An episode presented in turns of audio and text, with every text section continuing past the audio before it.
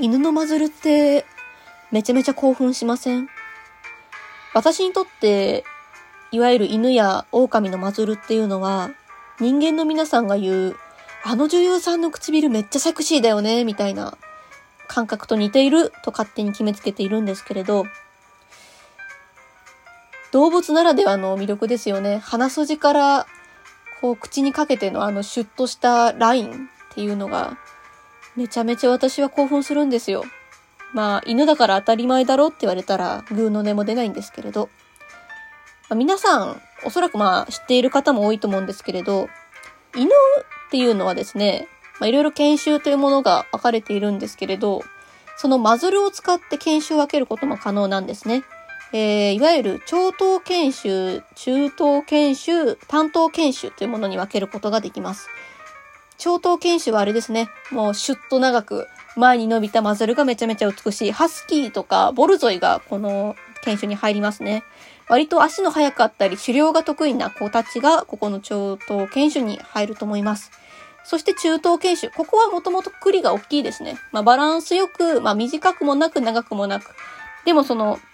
なんとも言えない長さがとっても可愛らしい。柴犬とかコーギーとか、この辺ですね。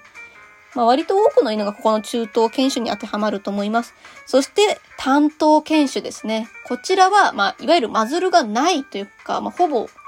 ゼロに等しいんですけれど、そのペチャッと潰れたお花ですよね。あの、パグとか、そういった犬種がこちらの担当犬種に入ります。いや、どのマズルもね、みんな違ってみんないいと言いますか。あの、ゴムパッキンがある。柴犬とかハスキーとかは、あの、歯と、歯部分に、あの、黒い歯茎というか、ゴムパッキンって私呼んでるんですけれど、ゴムパッキンがあってめちゃめちゃ興奮するし、鼻とこの、口の付け根のラインとかがめちゃめちゃ顔が出るんですよ。鼻の色とかもね、言い出したらめちゃめちゃ止まらないんですけれど、この話。まあ私にとってマズルというのは、あの、興奮材料の一個でありまして、